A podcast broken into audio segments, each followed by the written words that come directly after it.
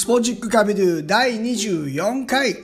8月からマンスリーサポートカンパニー。念願のスポンサーがつくかもしれません。ナビゲーターの澤田達也です。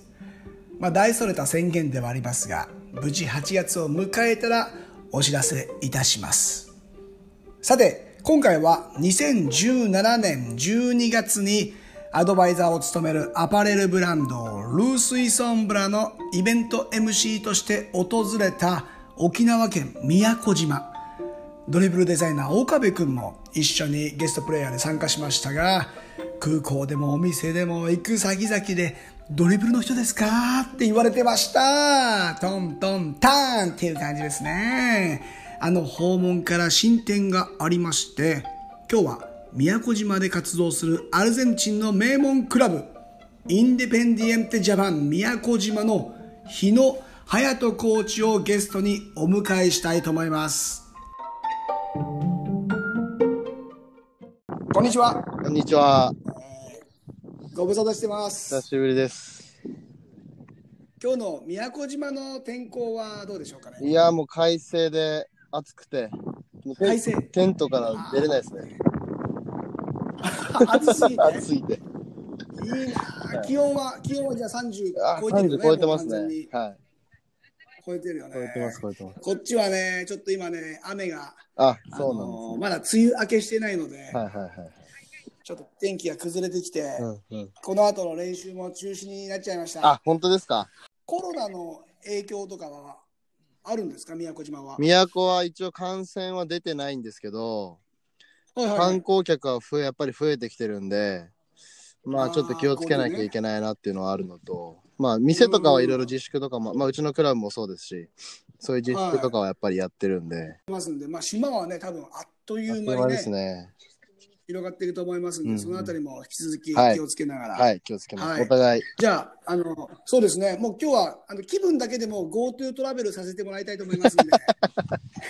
ぜひぜひ。はいステイホーム中なんですけども、気分は GoTo トラベルで宮古島を感じさせてください。OK です、OK です。はい。まずですね、はい。あのー知らない方も多いと思うので、チームの紹介をしてほしいんですけど、はい。えまあ、えっと、インデペンデンテ、まあ、アルゼンチンファンなら、多分知らない人いないんだろうなっては思ってるんですけど、ね。はい。まあ、一部のチームで、もともとうちの代表の、あの、ユウさんがアルゼンチンでプレーしてたこともあって、まあ、と親戚もいるっていうのもあるんで、まあ、アルゼンチンとのつながりがすごく強くて、で、はい。インデペンデンテのと育成部統括のあのコーディネーターの方とはもう大親友で、あのよく連絡取り合ってる大親友の中で、で、まあ、初め、その、プロスポーツ協会の専務理事の、あの、まあ、新日本キックボクシング協会の会長さんの、井原会長のお付きをしてたこともあって、あの、もともとは、なんていうんですかね、その、アルゼンチンと日本の交換留学からスタートしたんですね、インデペンデントジャパンって。あそうなんですよ。で、まあ、そこで、まあ、日本人はアルゼもうサッカー大国に学びに行って、で、うんアルゼンチン人はその日本の武士道をすごいあの興味持っていただいているので、その日本の武士道を学びに日本に来るって感じで、で、アルゼン日本人はアルゼンチンにサッカーを学びに行くっていうような交換留学をしていて、そうなんですよ。だからキックボクシングの、うんえっ、と、アルゼンチン人はキックボクシングで来る、日本人はサッカーで行くみたいな感じのやつをやっている、へーそうです。そんな中で、そのインデペンデンテで日本人がすごい評価されて、あの、うん育成して選手を輩出していくってところを目標に日本支部立ち上げましょうって話になったんですよ。うーんそうなんです。あのかつてはね、あのクラブワールドカップにそうなんです、そうなんです。日本にも、ねはいはいはい。来たことがある有名なチームですし、はいね、知らない人はね、サッカーファンなら知ってると思いますけどアグエロとかフォルランとかですよね。一番やっぱり有名な。あ、そうです、そうですね。はいで、宮古島はい。に今チームのこの形があって、はい。他にはどの地域にあるんですか？えーっと、埼玉の鳩山にあって、もともと一番最初のその立ち上げは都だったんですけど、ああの、スタートが宮古島なんだそうなんですよ。っていうのも、その一子いるじゃないですか、一子。あの、はい。ダブル石ダブルタッチののあアルアビリドーそうです、そうです。はい一子が、うんあの、イネペンジャパンとして一緒に動いてる時期が最初あって、はいはいで、それでつな宮古島市とつながって、まあ、一子がその、あの、まあ、天下一だとかの流れで、まあ、市の方がその天下市を見に来てくださるみたいなのもあったりで、いろいろあったりして、うん。都に一市がつなげてくれたっていうのがあって、あ、一子架け橋ねそうです。その JT ドームが、その、あの、施設、あの、スポーツ施設のドーム型の施設が都にできて、はい。でそれをサッカースクールをお願いされることになったのがきっかけで、あのーやってたんですけど、初めその数名のサッカーコーチが移住してきてて、でスクール活動を頑張っていただいてたんですけど、まあ、自分はそのうん。3ヶ月程度の,、あの本部から立ち上げサポートみたいな感じで3ヶ月サポートするみたいな形で入ってて、それが、あ、三三ヶ月の予定が今どれぐらいいるんまあ、ですか？4年でもう永住ですね。もう永住四で。年四年はい永住、四年永住のパックそうです、そうです。もうでも、いやでもすっかり顔もねインスタグラムで見てますけど、はいもう島の人にだいぶなってきましたよね。本当ですか？ねうん、溶け込んでるなっていう、あのコーチ陣もスタッフ陣ちょっと増えたかなっていうスタッフ、うそうですね、10名ちょっと、十数名ね今いて、もともと、増えまはいしたよね。はその埼玉県の鳩山でやってるコーチとか、あとまあ別のチームで、はい。あのコーチやってる人たち、まあ、自分たちの友達、仲間が集まってって、あのまあ、今はいはい活動してるんですけど、はいへえ贅沢だよね。ないんかはこれ旗からするとすごい贅沢な感じですけど、はいはいはい。島の島の生活はそれなりに大変ですよね。そうですね、まあ多分、あのーうんなんていうんですかね、やっぱみんな海行ってとかあるかと思ってると思うんですけど、実際あんまりはい。そのクラブスタッフはあんまり休みないんで、ただ昼火曜日が、ね。火曜日がオフなんですけど、火曜日のオフはそのボランティアとか、あと、まあいろいろいろんな活動、その芝刈りだとか、そのグラウンド整備とかやってるんで、はいはいはい。そろそろ海行きたいなっていうのは思ってるんですけど。海が近くにあっても海遊びするのはなかなかできないっていう現状もあって。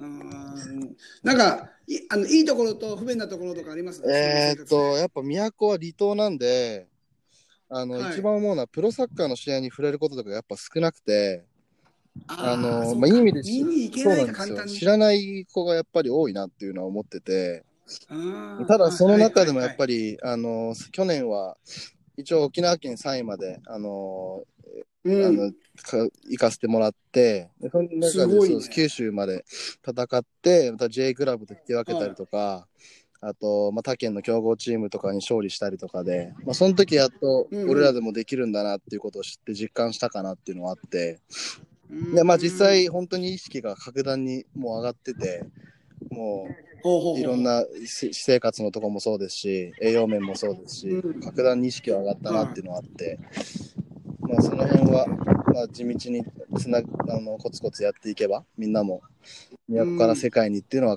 実現できるんじゃないかなっていうのは思ってて。ただ、そもそも、はい。そもそもあ宮古島の子供って身体能力がすごい高いんですよ、ね。高いんですよ。やっぱり持っねてるものはポテンシャル高いんで、ただ本当にまあ、その離島のあれなのが、県大会からも本当飛行機なんで、その辺の費用はもうクラブとして大きな課題で、なんとかしてあげないとなっていうふうな取り組みをしているんですけど、そんなサクサクいけないよそうなんでね。すよ。だから本当だったらもう、いろいろ試合もしたい中でも、う。ん、だからその辺はちょっと解決しなきゃいけない大きな課題なんですよね。人気者隼人コーチの周りには、今日は、えーちょっとキャラの濃い選手を今呼んどいてもらってるということで、じゃあ、もっちゃんちょっと。まずご紹介欲しいんですけど、はい。あのーじゃあ紹介します。うちの6年生の、はいあのー元春くんです。あーはい出ました、元春くん。はい も元春くん、こんにちこんはに。ちは。あの、インスタグラムで元春くんのチャレンジ企画、いつも見て励まされてましたイン。スタグラム。インスタインスタグラムね。インスタグラム。え、載ってる なんか、いつもチャレンジの後にブツブツ言ってますよね。あれは何を呪文ですか？あれ呪文ですか？呪文？いや、呪文ではないです。なんか、学校ではおとなしいらしいですけど、結構キャラクターが前面にサッカーだと出ちゃうみたいですね。ササッカーに出ちゃう？サッカーの時にはキャラクターがすごい前に出ちゃうみたいですね。はい。そう、多分です。多分、多分？みんなから見てでも、そうだと思う。チームに合流したのは今年からなんだよね。うん。ということはもう、チームに入ったけどすぐコロナで練習ができなくなっちゃったような感じですか？うん、多分そうです。多分多分だよね。多分そうだよ多分そう。もうでも3年ぐらいいそうな雰囲気だけどね。あもうそうだよね。存在感はね、あの映像から見るにはもう抜群の、今もやっぱりなんか、本来の姿じゃないから、これぜひね、あの、日野コーチのインスタグラムこれつなげて、またね、あの、元春くんのチャレンジ企画は継続してもらいたいですね。YouTube じゃあちょっと元春を通して YouTube やっていきます。なんやだ、やだ、やだ。元春くん YouTuber、ユ YouTuber になってさ、チームのさ、その遠征費とかをさ、ちょっと稼いでくださいよ。でものすごく人気になると思いますよ。らいいけど、多分チャンネルできますよ。君、君ならできますよ。できるかわからない。やってみるいやいやいやいややだよ、あのなんかチャレンジした後にブツブツ言うだけでいいんで、全然。じゃあチャレンジ、じゃあチャレンジしてブツブツ。言っていつも、何なんだよ、これ、何なんだよっていつもなんか言ってるよね。ネガティブな発言を。できないときはイラつく。できるときはいいけど。おーちなみにチームの、チームのことは分かってるんですか？こういうチームだ、アルゼンチンのチームだとか分かってるんですか？あ、はい。ホームページだったっけ？はい。を見てます。うん、おお。じゃあ、ススペイン語も少し分かるんですね。スペイン語は、1多分から、1から5を言ってください。1から5。ウノ、ドス、トレス、クワトロ、シンコ。1から5。すごい、ベナースも素晴らしいです、あ横で教えてもらってます。なんだよ、なんだよ、そういうとこだよ、そういうとこ YouTube じゃないとちょっとわかんない、ポッドキャストじゃ。なるほど。もう一人、はい今日は一つ上の作之助さんがいるということで、うちのキャ中学1年キャプテンの生、作之助。キャプテン。めっちゃ楽しいぞっていうこんにちは。こんにちは、キャプテン。えー、どんなチームですか？えー、なんの、ななんか。俺は、自分のチーム、どんなチームですか？えー、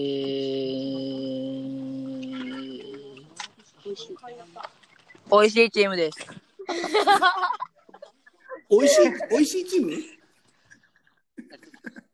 おいしいチーム？じ16分目。結構、結構滑って、結構滑るね。滑ります。